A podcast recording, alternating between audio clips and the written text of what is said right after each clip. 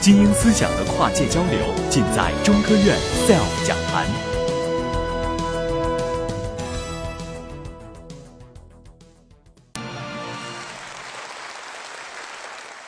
各位下午好，非常荣幸有机会在这里和大家一起呃来交流关于记忆的一些奥秘。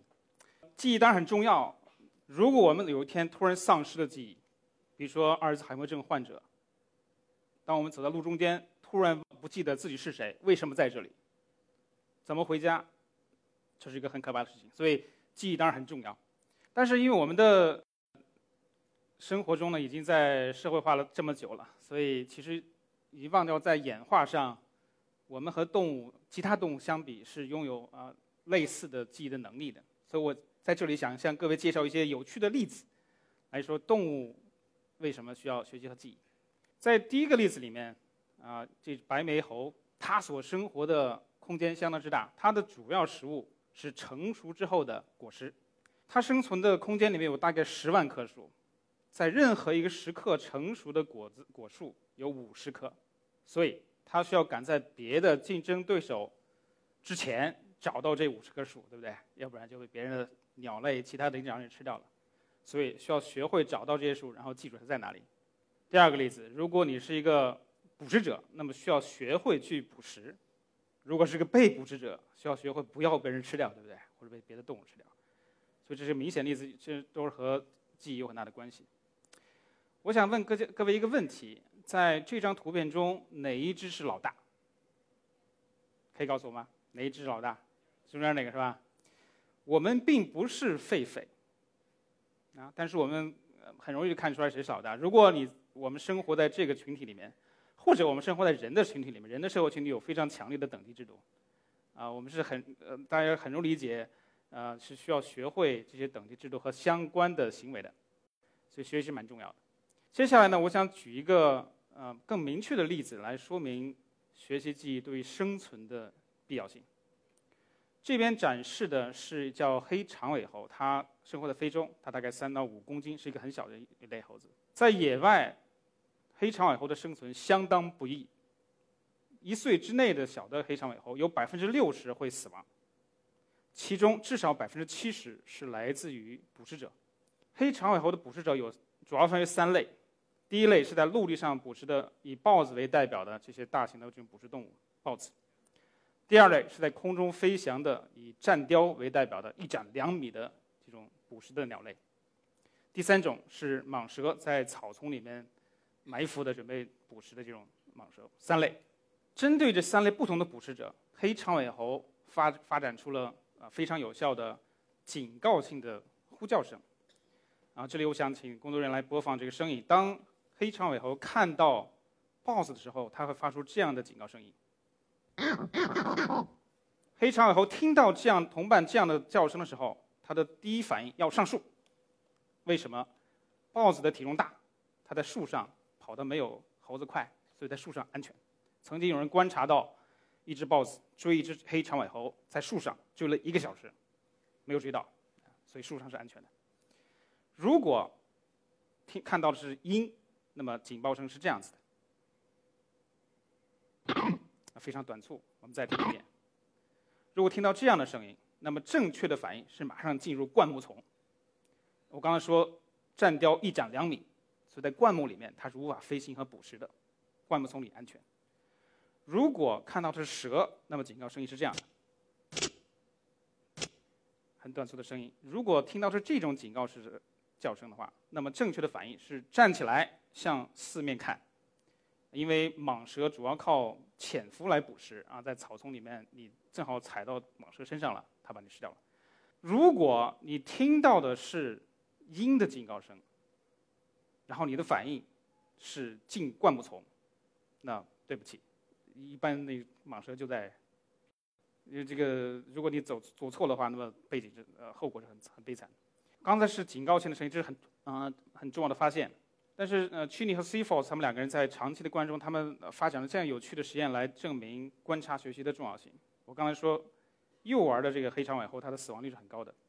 他们就对这种幼儿的一岁以下的黑长尾猴呢，播放刚才那三种声音，啊，放到草丛里面，这个音箱放到草丛里面播放，看他们的反应是不是对。然后在分析的时候呢，把这种反应分成两类，左边一类是在小猴反应之前呢，先看一下成年猴，你看它做正确的反应的次数就远高于做错误反应的次数。如果这些小猴没有看一下成年猴，就直接做了反应了，那么他们出错的几率是很高的，做正确和做错误差不多。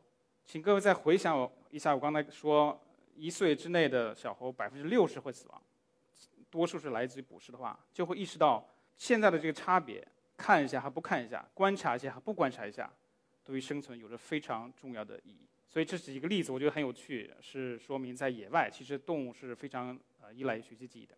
接下来呢，我想想各位介绍一下什么是学习记忆，但不是传统意义上的介绍，因为呃大家都知道学习记忆都呃都明白是吧？经验的呃引起了后续的行为改变，就是学习和记忆嘛。我想说的是，我们在实验室里面怎么去研究学习记忆。我想向各位展示一个图片，这是在黑猩猩他们去啊做一个工作记忆的任务。This footage from Kyoto University's Primate Research Institute shows a young chimpanzee taking a memory test.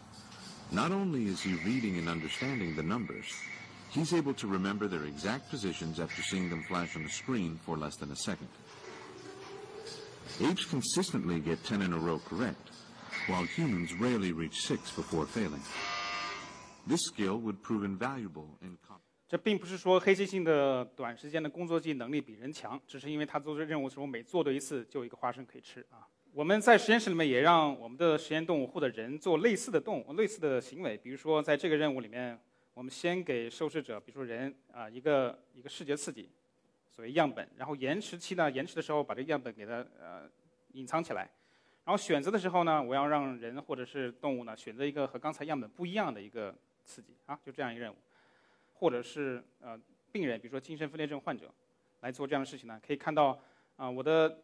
X 轴呢，就是给不同的样本的数量，这个 y 轴呢是出现错误的几率。即使正常的红色的线呢，也是随着你给我要我记的信息越来越多，我出错的几率会越大，对吧？但是呢，精神分裂症患者呢，他们呃出错次出的错误就更高。啊，这是一个层面，就是做基础研究呢，其实在对于临床或者对我们实际生活，其实是有很大的关系的，很大相关性的。啊，比如说工作记忆这种，呃，它是一个非常基础的研究，对不对？但是其实我们的很多患者都是有呃很严重的工作记忆的问题，呃，当我躺在我自己躺在我们的啊所里面的这种呃核磁功能共振成像这个仪器里面，这是这个仪器里面，在医院里面有啊，但是我们这个在这里面可以做科研，我自己做刚才这个任务，啊，这是我自己的脑子反应，至少这个脑子看起来比较正常。呃，我如果侧过来看的话，我们这边叫做额叶，这边叫做顶叶，这两个脑区呢，在我做工作记忆的任务的时候。啊，这种需要短时间的记住一个信息的这种任务的时候呢，它会被激活，就颜色比较热的这种地方，颜色颜色比较蓝的地方呢，就是被抑制的地方。啊，所以我们的脑子呢，其实有很多特定的脑区是在帮助我们做这种啊行为的。但是我还不太愿意把我自己脑子切开来，然后把它神经拿出来看我们脑我的脑子是怎么工作的，对不对？所以我们需要和刚才几位老师说的一样，需要各种各样的呃动物模型。所以在我们实验室里面，主要用小鼠作为模型来研究工作记忆啊这种短暂的存储信息的这种啊能力。我们所使用的是嗅觉，因为小鼠呢它是一个很好的嗅觉动物啊，它的嗅觉能力非常强。我们会给它两次气味，两个气味中间会有个延迟期几秒钟。如果两个气味是不一样的，那么它要舔来得到水。如果两个气味是一样的，那就不用舔，因为没有水，好吗？就是这样一个任务。这个任务的好处是在时间上呢，是把感觉、记忆、抉择给它分开来，这是我们这么设计的原因。接下来我会展示一个 video，一个视频，看小鼠怎么做这个任务。我们现在要给它一个气味，气味 A，延迟，它要记住，然后气味 B 不一样，那么它舔来得到水，好吗？好，在下一个下一次这个任务里面，这次两个气味是一样的，它不应该舔。啊，这是气味 B，然后延迟，还是气味 B，好，它没有在舔，对吧？所以小鼠知道这个任务怎么回事。所以这边展示的是我们的实际数据了。我们其实也经过很长时间，大概五年左右的时间，证明我们的前额叶就小鼠的啊前额叶这个脑区呢，它对于工作记忆是我们这个工作记忆是蛮重要的。我们用一种叫做光遗传的技术啊，它是一种把可以可以用光来调控神经元活动这样一个方法。啊，右右边下面所示呢，就是如果你给光的话，那么神经的活动就会被抑制。啊，而且如果你要看这个时间尺度的话，是秒级的，对吧？所以可以在很短的时间里面去操控神经的活动。如果做这样的事情呢，如果你看左边呢，就是我们的数据了，就可以看到，啊，如果你给光去操控神经活动呢，小鼠的行为就会变差，和正常的小鼠相比，那就证明呢，内侧前叶这个脑区呢，它对于工作记忆这个行为是很重要的。接下来呢，我想。呃，在呃离开我们的实验室，进入更广大的一个空间来来问问看，记忆有什么样的记忆？什么是记忆了？什么是记忆的机理了？我们要研究一个东西的时候，都要看它的边界在哪里，什么时候它会失败，对不对？所以我想讲几个例子，是记忆出问题的时候。第一个例子呢，啊，我想说的是，不是所有发生事情都会呃被记住。在这个例子，我想请各位看一个视频，啊，请关注的是穿白色的运动员的他们传球的次数。好吗？穿白色的运动员传球的次数。我现在开始，请播播放我们的视频。The monkey business illusion. Count how many times the players wearing white pass the ball.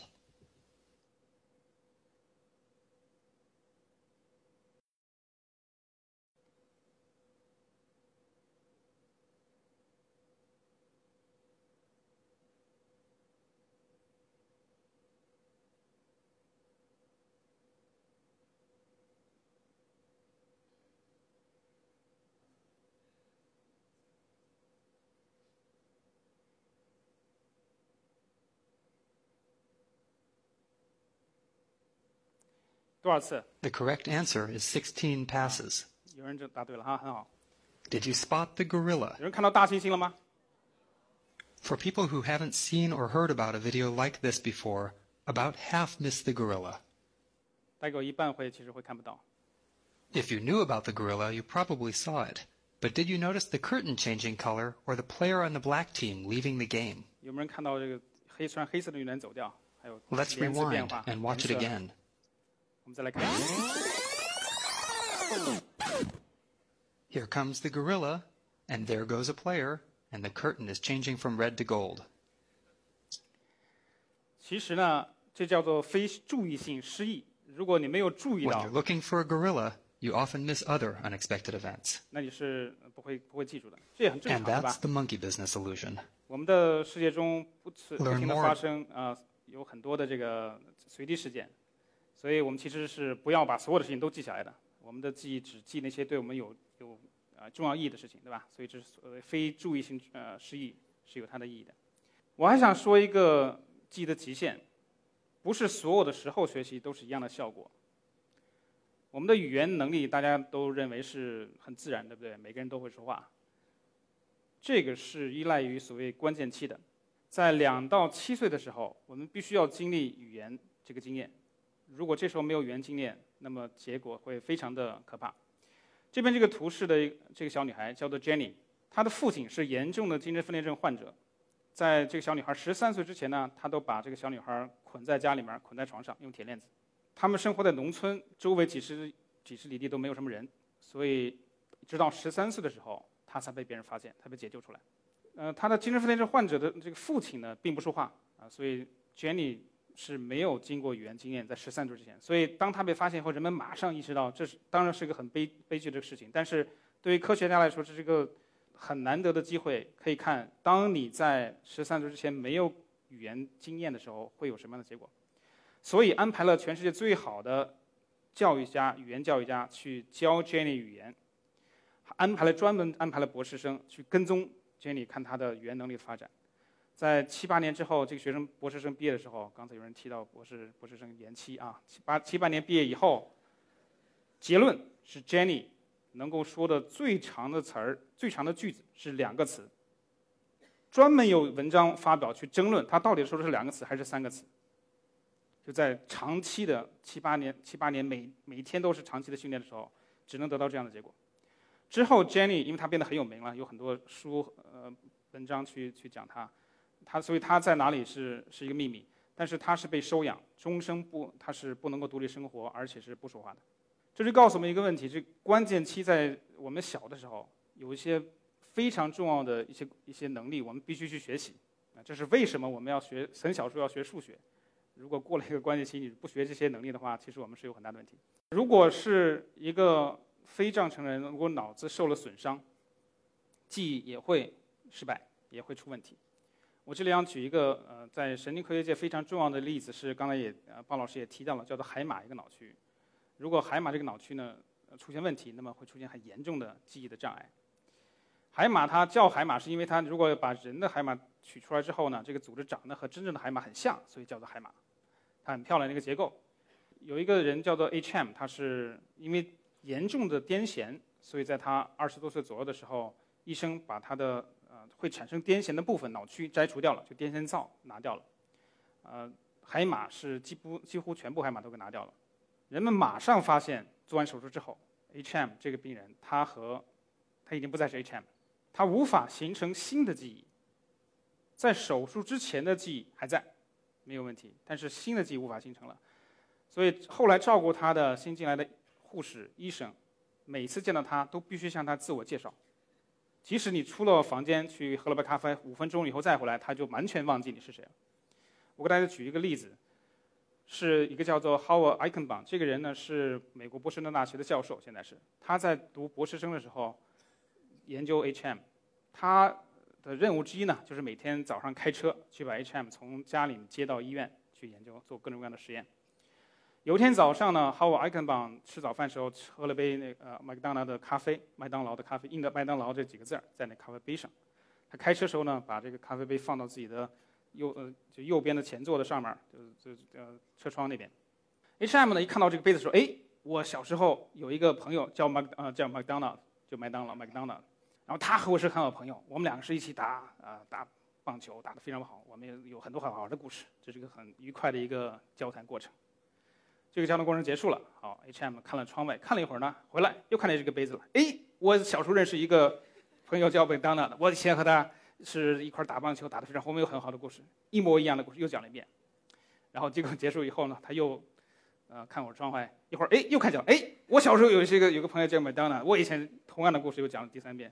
讲到第三遍的时候呢，哈沃艾根邦就偷偷的把这个咖啡杯拿下来，放在自己座位里面，要不然他这一路上会一直讲这个故事。就是个典型的例子，告诉我们海马多么的重要。H.M. 和他的父亲关系非常之好，他父亲在他手术一段时间之后去世。H.M. 每次听到父亲去世的消息，都非常悲痛，每次都处在同样的巨大的悲痛之中。所以。如果我们无法形成新的记忆，我们就不再是以前的自己了。因为 H.M. 还有其他的相相关的一些其他脑区损伤的病人呢，我们现在知道，我们的记忆是分不同类型的。比如说 H.M. 它的长时间记忆是有很大的问题，但是它的短时间记忆，或者我刚才说的我让小鼠做的这种，或者我自己做的工作记忆没有问题。你看刚才他是可以和 How I can 吧很好做个做这种对话啊，这个时候都需要用到工作记忆的。在长时间记忆里面呢，又分成所谓的陈述式记忆和非陈述式记忆。H.M. 呢，主要是陈述式记忆出问题，也就是说，这种可以被陈述出来的事情，不管是事实啊，还是一个场景，啊，我昨天晚上和谁一块吃饭呐，说了什么话呀，啊，有吃什么东西啊，这些时间、地点、人物，这种所谓的场景记忆，呃，海马是很重要的，或者事实中事实记忆，对吧？南海是中国的，对吧？这是一个呃事实记忆，是吧？或者呢是所谓的非陈述式记忆啊，这种呃，比如说运动记忆啊，骑自行车，这是一个运动记忆，啊大家都经过运动以后是学会的。H.M. 啊，他是可以学会新的运动技能的，啊，做的做的非常好，和普通人差不多。但是他拒绝承认自己学过，所以记得自己学过，这是一个陈述式的记忆。但是学这个动作本身是个非陈述式记忆，或者是一些情感记忆、情绪记忆，对吧？比如说南海是中国大，是吧？这就是情绪记忆。所以记忆分不同类别。